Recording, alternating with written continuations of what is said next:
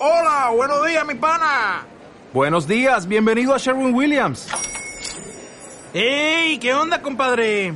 ¿Qué onda? Ya tengo lista la pintura que ordenaste en el ProPlus app. Con más de 6.000 representantes en nuestras tiendas listos para atenderte en tu idioma y beneficios para contratistas que encontrarás en aliadopro.com. En Sherwin Williams somos el aliado del PRO.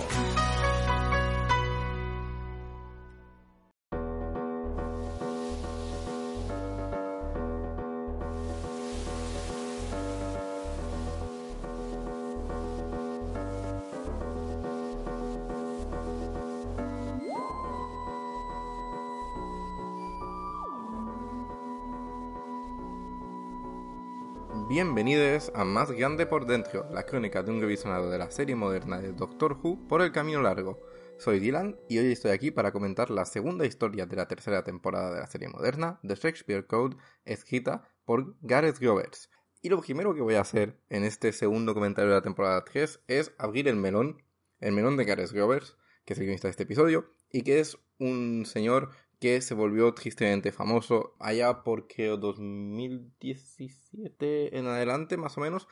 por compartir ideas transfobas en su cuenta de Twitter. Y eh, no solo eso, sino también por defender algunas cosas bastante machistas con respecto al casting de Jodie Whittaker como doctora, si recuerdo bien, pero sobre todo eso, es un guionista transfobo que habló mucho de ello en su Twitter en esa época, en la que aún estaba un poco implicado en Doctor Who, porque Gareth Roberts es un hombre que ha estado bastante implicado en Doctor Who desde el principio de la serie nueva, no solo porque ha escrito más episodios aparte de este, pero también por por ejemplo, escribir las novelizaciones de algunas historias que escribió Douglas Adams para la serie clásica, como Shada, por ejemplo, que es una historia medio perdida porque nunca se acabó del cuarto, que es muy mítica, y eh, tiene hay una novelización que escribió él, así que estaba bastante metido en el, en el fandom y en la producción en diferentes medios de Doctor Who, hasta que empezó todo esto, porque no solo empezó a mostrarse cada vez más como una persona transfoba, pero además también cuando los otros guionistas y los otros creativos de Doctor Who empezaron a criticarle por ello, pues empezó a escupirle a la producción de algunas eras en las que él mismo había participado de Doctor Who escribiendo guiones, así que desde la temporada 8 ya no ha vuelto a escribir nada de Doctor Who. Y la razón por la que menciono esto, además de porque es un poco incómodo, porque es uno de los únicos guionistas de Doctor Who, uno de los únicos creativos, al menos detrás de las cámaras, en haberse revelado como una persona horrible, pues además de eso, es que además es un episodio que se suele destacar hoy en día desde que sabemos esto de Gareth Roberts porque tiene varios chistes y varias referencias a Harry Potter y a J.K. Rowling y tenemos a Tenant diciendo que maravillosa, bueno, increíble JK eh, aquí, que también es una señora que tristemente se ha dado a conocer estos últimos años por su transfobia. Así que hay un combo bastante incómodo aquí que yo tenía muy presente cuando empecé a ver el episodio. Además, hay un chiste transfobo en el episodio y esto sí que no me lo esperaba, así que ya apuntaba a maneras Gareth Grovers porque hay una escena en, en el que la manera que tienen de hacer un chiste sobre que obviamente en el teatro en esta época solo había hombres haciendo todos los papeles, incluyendo los de mujeres, pues no es muy divertida, así que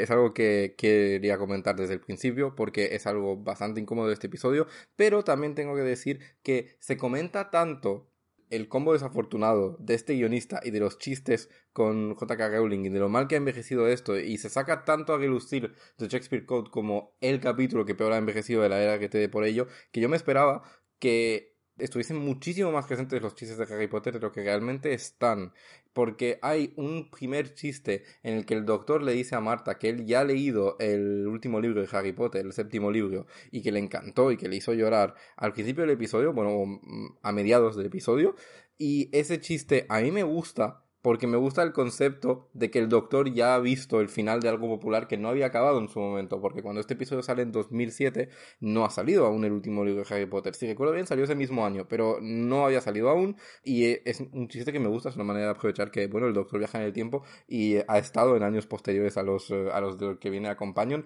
así que ese chiste no está mal y luego no se vuelve a hacer ninguna mención, cosa que yo recordaba mal, pensaba que sí, en todo el episodio de eso y luego al final sí que cuando se resuelve toda la situación, el doctor hace que Shakespeare diga Expelliarmus para acabar con la amenaza, que es un chiste bastante gracioso en contexto y que funciona bien, y simplemente está ese gif, ese triste gif de Tenant diciendo lo de Good old JK después de lo de Expelliarmus, que eso sí que es muy fácil sacarlo a colisión para un poco mostrar lo mal que ha envejecido el episodio, pero se come menos el episodio de lo que pensaba y creo que lo más desafortunado del episodio acaba siendo esta broma transfoba, sabiendo lo que sabemos hoy en día de, de Gareth Grovers que otra cosa. Pero bueno, ya he hablado de todo esto, así que voy a intentar, aparte de esto, aunque sé que es algo que está muy presente hablando de Shakespeare Code, hablar del capítulo en general, que debo decir que no es un capítulo que me encante, creo que es a la espera de ver el último de la temporada que viene, el peor caso para mí de el viaje al pasado de principio de temporada para encontrarse con la figura histórica famosa.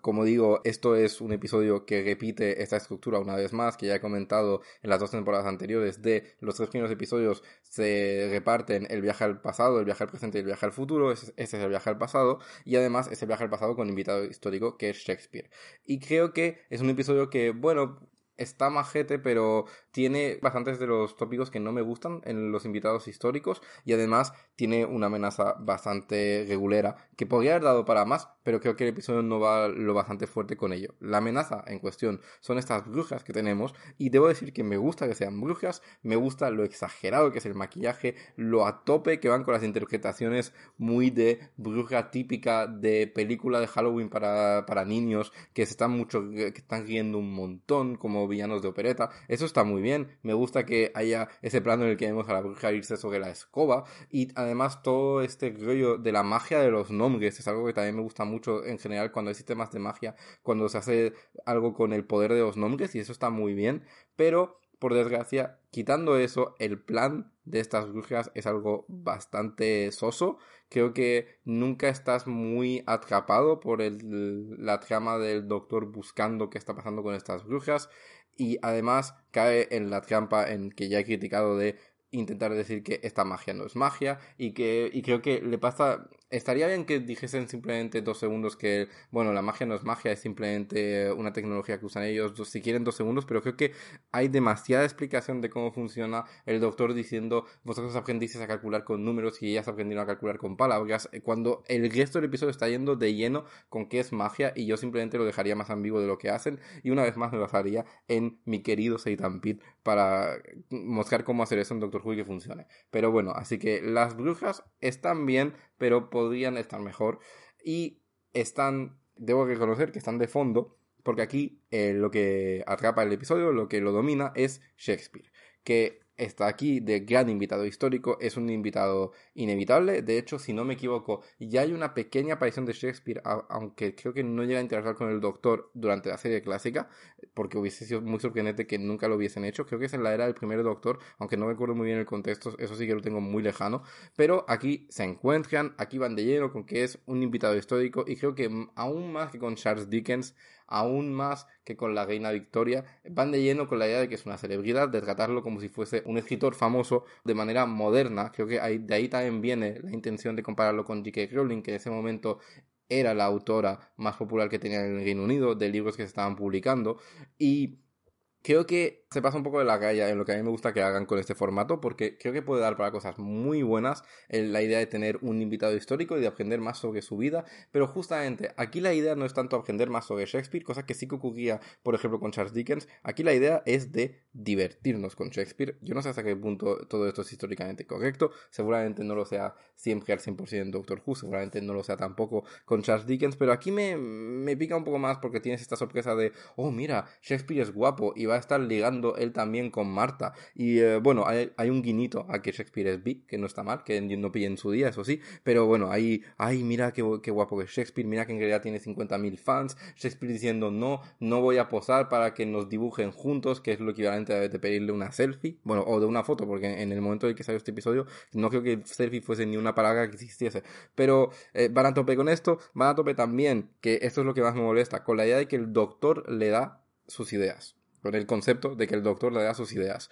Y a mí eso es lo que menos me gusta en un episodio histórico de Doctor Who. No recuerdo si ya lo comenté en el episodio de Dickens, pero en ese episodio justamente le dan la vuelta porque dan a entender que la aventura que está teniendo podría haberle dado la idea para escribir un cuento de Navidad a Dickens, pero en realidad ya lo ha escrito en ese momento un cuento de Navidad. Así que es más ironía que un Dickens que ya ha escrito su gran historia de fantasmas se encuentre metido en una historia de fantasmas. Y eso me molesta menos, pero aquí ni siquiera es que la aventura que está teniendo con el doctor le dé ideas a Shakespeare, es que el doctor se pasa el episodio entero repitiendo frases de obras de Shakespeare. Y Shakespeare diciendo, uy, pues me quedo con esto, me quedo con esto, me quedo con esto. Y lo repiten muchísimas veces para lo poco que me gusta el recurso, porque creo que es muy fácil decir que un genio tiene todas sus ideas por el doctor. Y lo hacen muchísimo, puede que sea el momento en el que más lo hacen y es una pena. Y además es que no paran de hacerlo hasta el final, final, final, porque dicen que eh, todo esto le da un poco la idea de escribir Hamlet.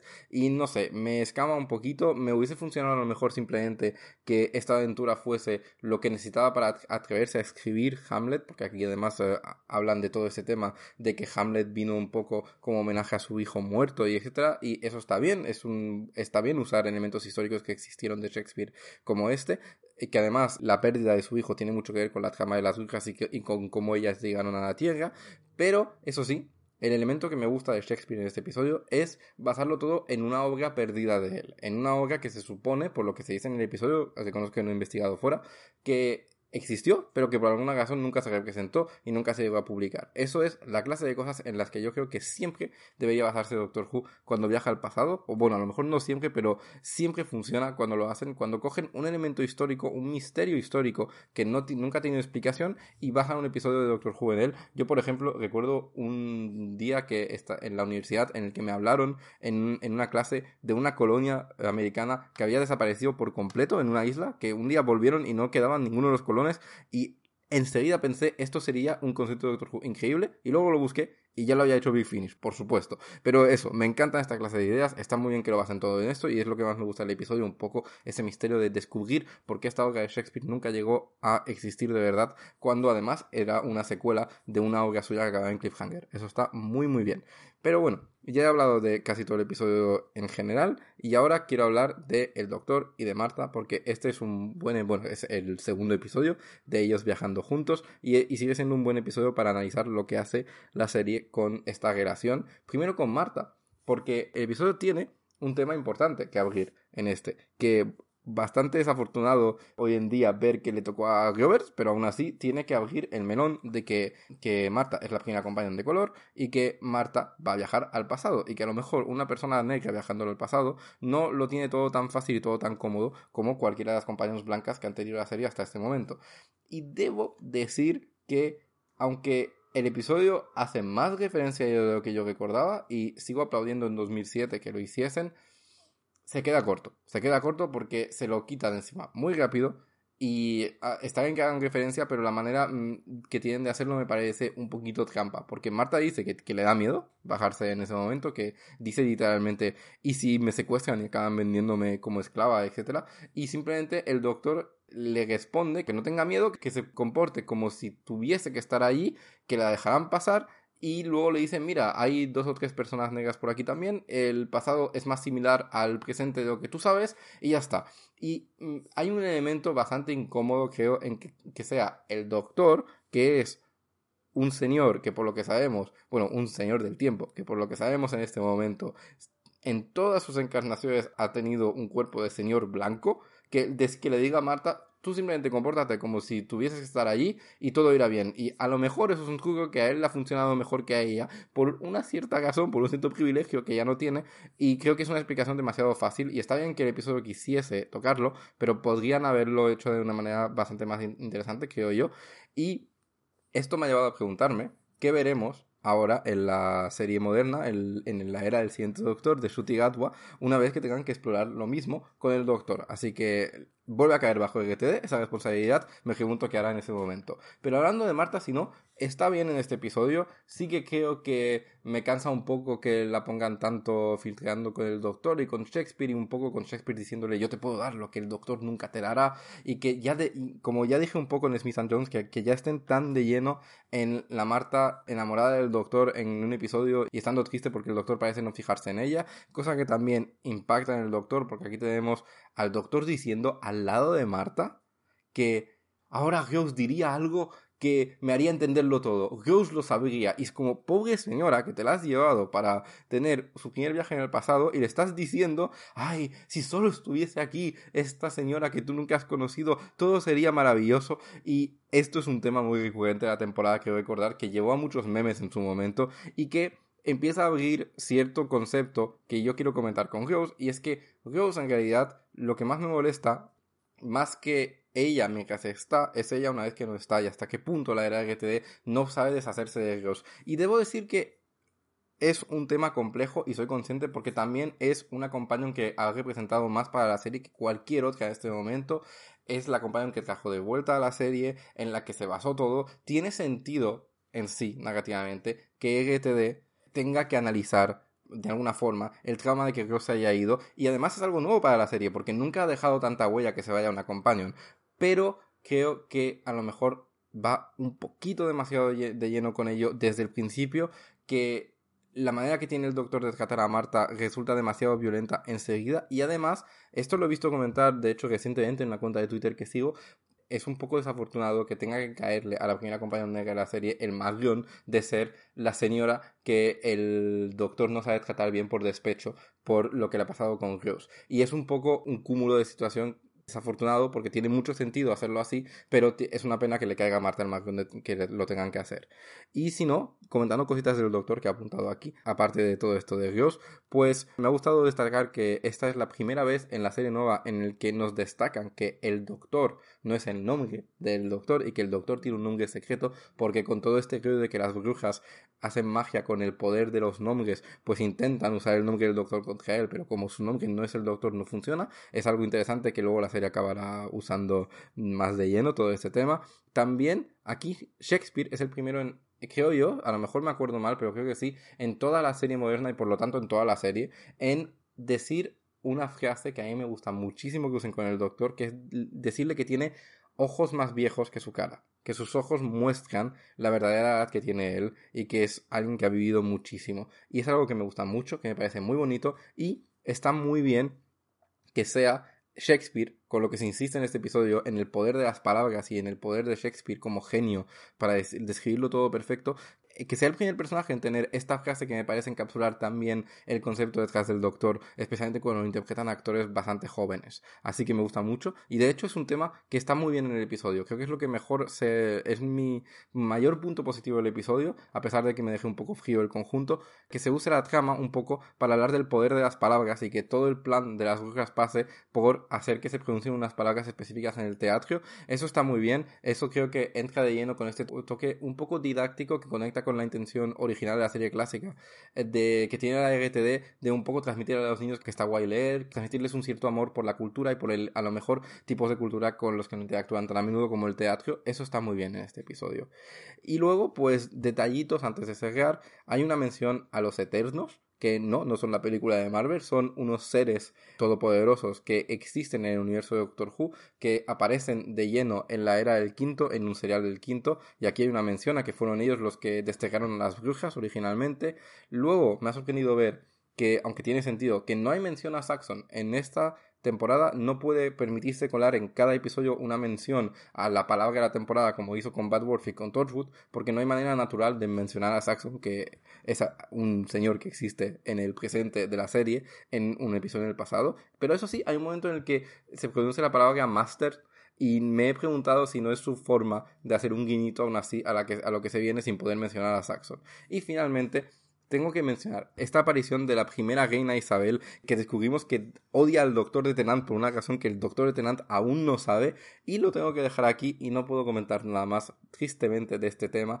por mi regla de no comentar cosas que ocurren en las eras posteriores a las que ya estoy comentando, pero lo dejo aquí porque es un tema, un misterio o un guiñito a que al doctor a veces le ocurren cosas fuera de orden que luego nos dará para comentar. Así que lo dejo allí. Y bueno, eso es de Shakespeare Code. Es un episodio que creo que es un episodio normalito de temporada, con cositas simpáticas, que no está muy lejos de ser un clásico de la serie, y que no sería tan recordado de una cierta forma si no fuese por destacar el tema que comentaba al principio del episodio, que es una pena y que voy a tener un poco en mente a cada vez que nos toquen episodios de Gareth Grovers, tristemente. Pero bueno, por lo demás, tampoco es horrible y eh, ha habido cositas interesantes que comentar. Así que ahora me voy despidiendo Podéis encontrar el programa por Twitter en arroba. Lo tenéis por mail en más. Y como siempre, si queréis apoyar el programa, lo podéis hacer a través de la página de Coffee y tenéis el enlace en el Twitter del programa. Así que ahora me despido hasta dentro de un par de días para hacer el comentario de Gridlock escrito por Cassidy Davis.